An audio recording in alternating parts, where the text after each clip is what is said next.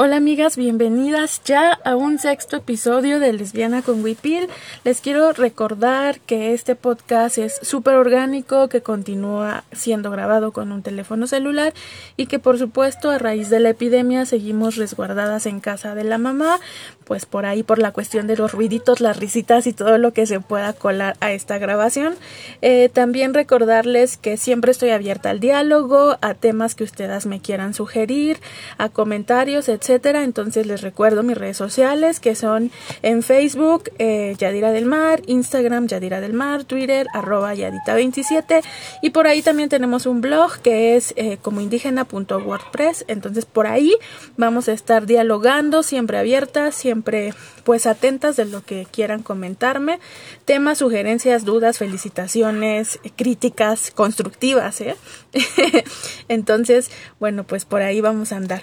Hoy vamos a hablar de un tema que como la mayoría de estos temas que he tratado de tocar por acá, pues causan cierta polémica y causan cierto ruido, ¿no? Entonces hoy vamos a dedicar este capítulo del podcast a la cuestión del ejercicio y la cultura de las dietas, ¿no?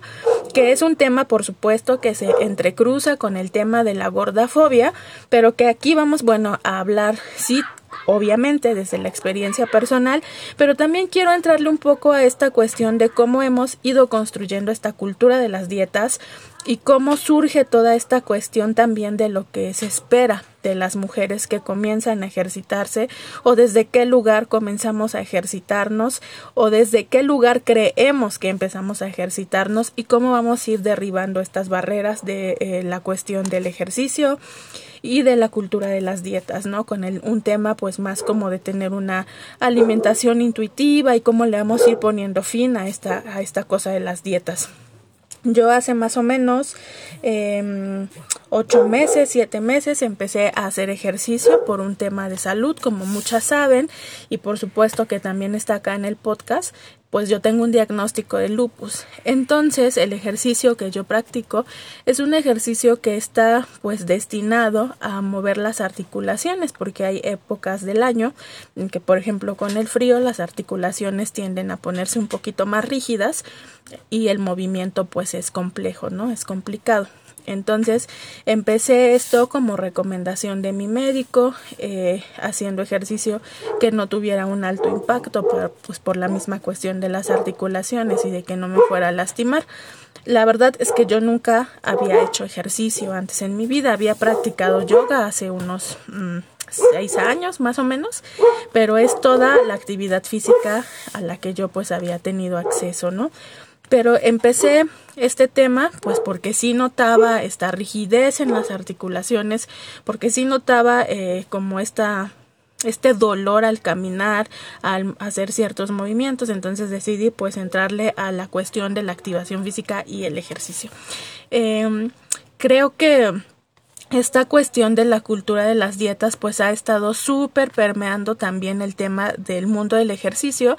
Entonces parece que la única finalidad de que nosotras empecemos a activarnos es modificar nuestra apariencia y por supuesto reducir de peso, reducir de tallas, ¿no?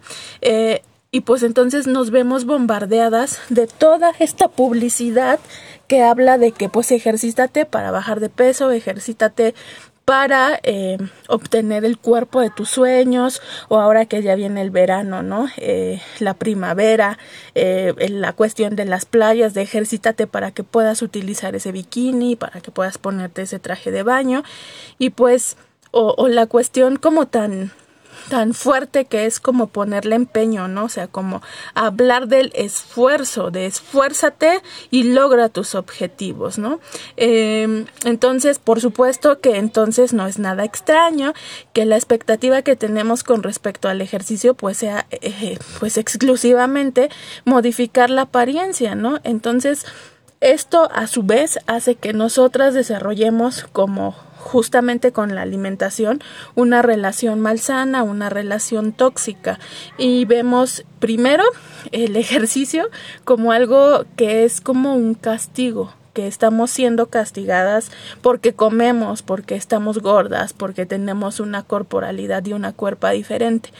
Entonces, el ejercicio aprendemos en esta relación tóxica a verlo como un castigo o una tortura, ¿no? Que nos regala el derecho a seguir comiendo, que nos regala el derecho a sentirnos bonitas o a sentirnos cómodas en nuestras corporalidades. La verdad es que si nosotras comenzáramos a ver este tema del ejercicio como un tema eh, para disfrutar el movimiento de nuestra cuerpa, tendríamos otro tipo de relación totalmente diferente, ¿no?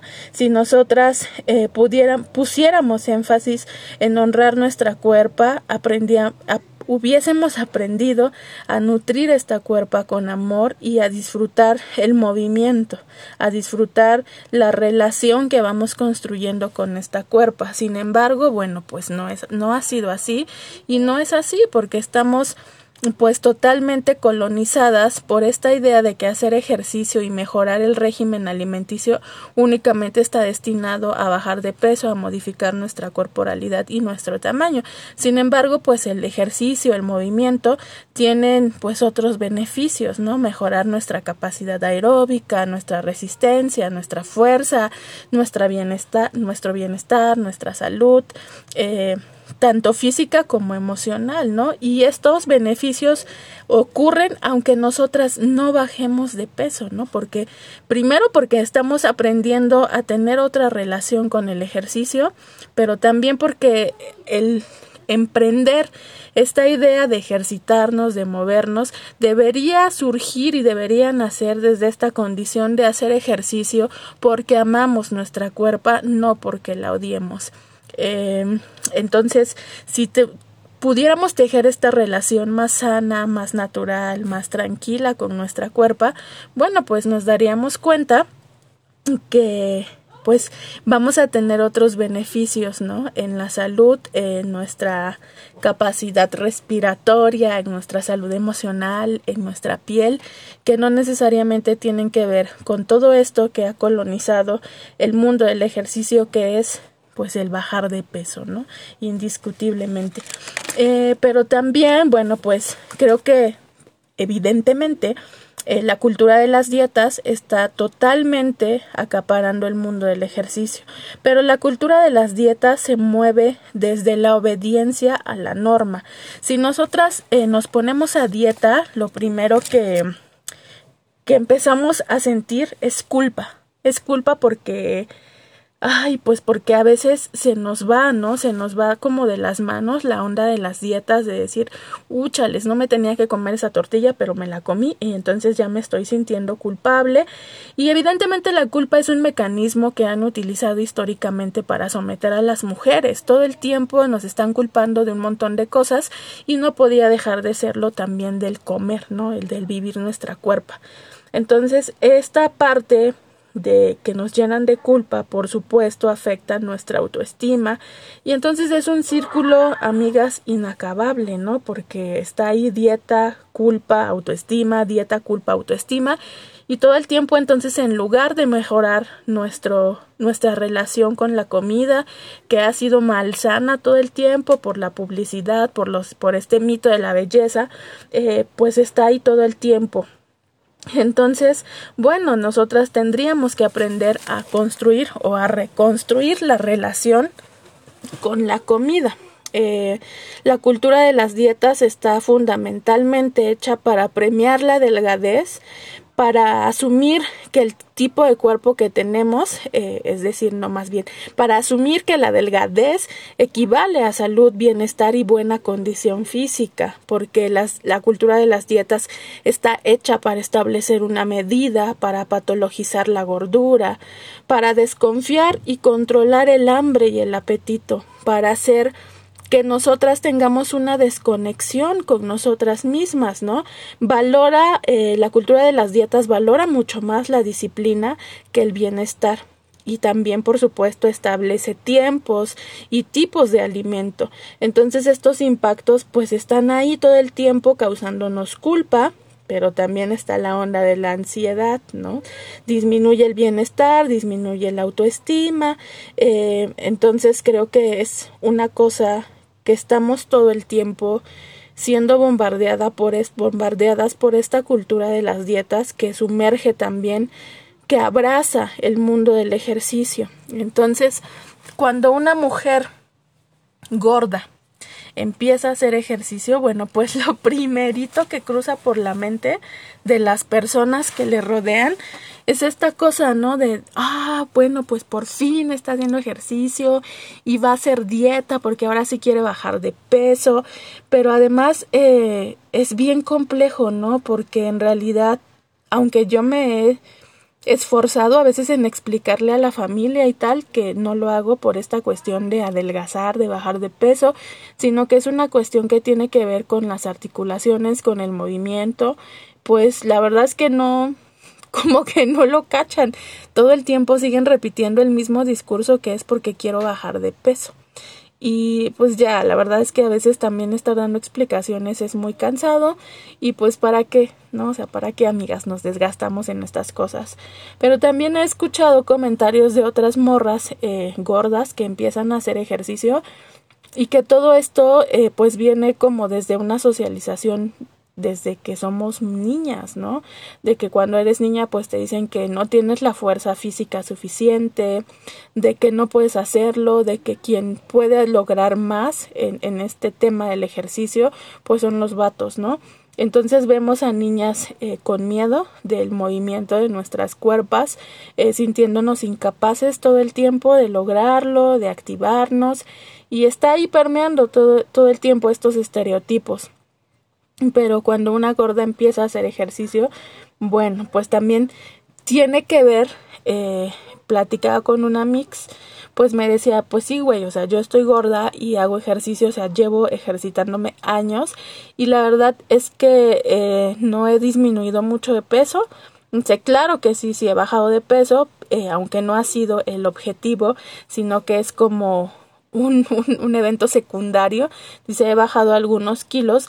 Sin embargo, mm, eh, dice, a pesar de que pues voy, dice, una hora al gym eh, y sudo y, todo, todo esto, eh, siempre existe esta expectativa de que no me he puesto delgadísima, de que no estoy delgada y entonces me empiezan a decir que realmente a qué voy al gym si no estoy bajando de peso.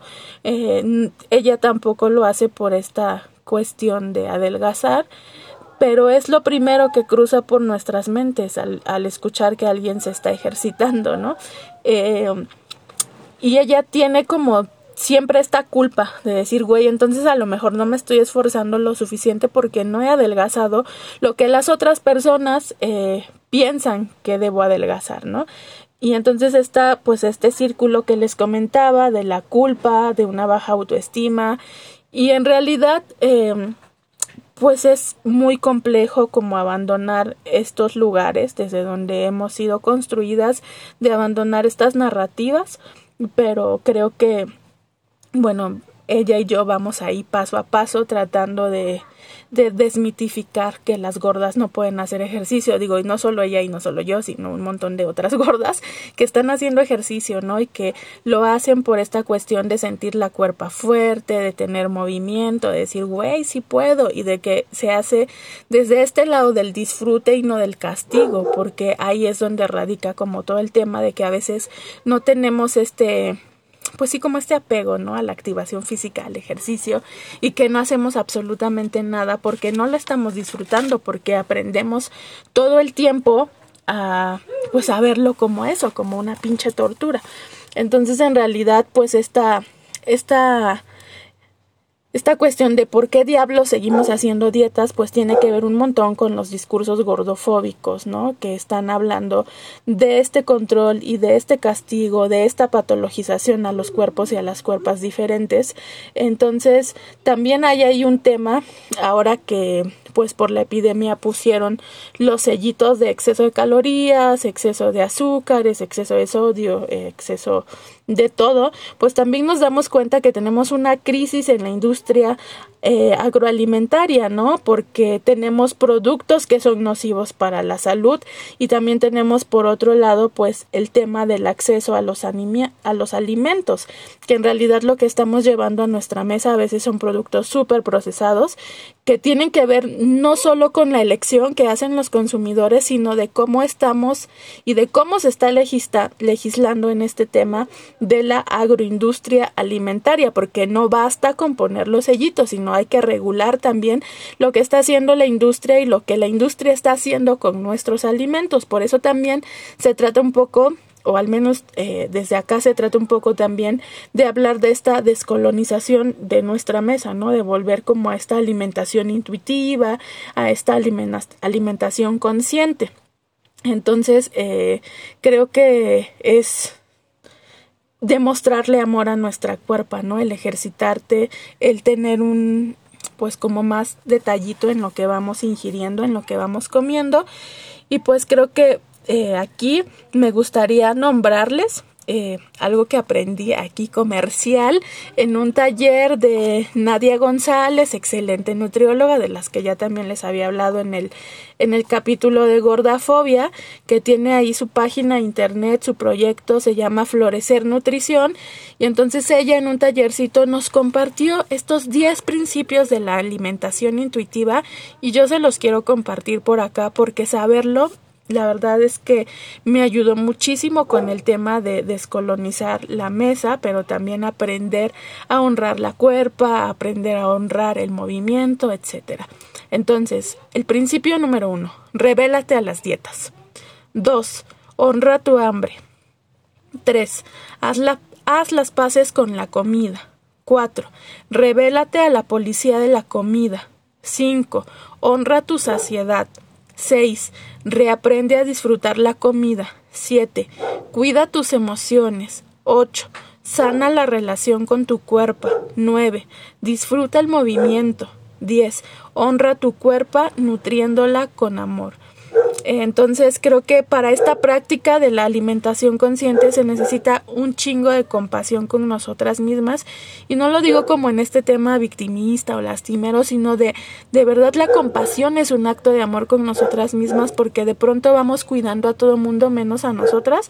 Entonces creo que se trata también de tener esta percepción distinta con nuestra cuerpa, con los alimentos, con el movimiento y de aprender poco a poco a conectar con ella, ¿no? Volvemos como al tema del autocuidado, hacer ejercicio eh, tomar agua, alimentarnos bien, honrar este movimiento, honrar el hambre, honrar nuestra saciedad, revelarnos a las dietas, eh, curar esta relación que tenemos con nuestra cuerpo, pues es un acto de amor propio, de sobrevivir, de florecer y creo que el autocuidado tiene que seguir siendo un eje político y ético dentro de lo que hacemos, bueno, desde acá que nos nombramos feministas y que tendría que ser también un eje, pues aunque no te nombres feminista, ¿no? Tener un autocuidado creo que siempre es como mucho mucho cariño porque es un tema también de autoconocimiento, de autocompasión, de autoaceptación, de autoconciencia.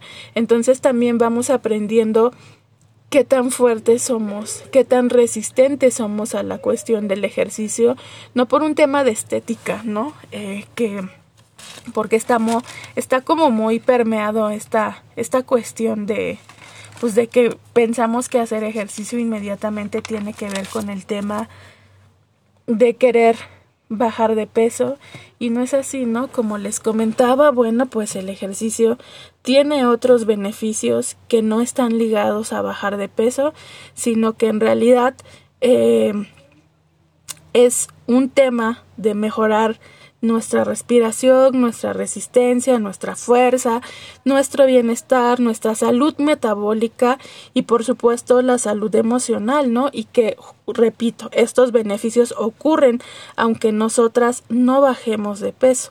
Entonces, les dejo esta preguntita para cerrar. ¿Cómo cambiaría la relación con el ejercicio si a partir de este momento comenzáramos a pensarlo y a practicarlo sin ninguna expectativa sobre la modificación de nuestra cuerpa, si lo hiciéramos pensando en este disfrute y en este acto de autocuidado. Entonces, amigas, pues este ha sido el tema de hoy. Eh, nos estaremos escuchando la siguiente semana en un episodio más de Lesbiana con Wipil. Gracias, gracias, gracias nuevamente a todas las que se toman el tiempito de escucharme y pues por aquí estaremos. Cuídense, bye.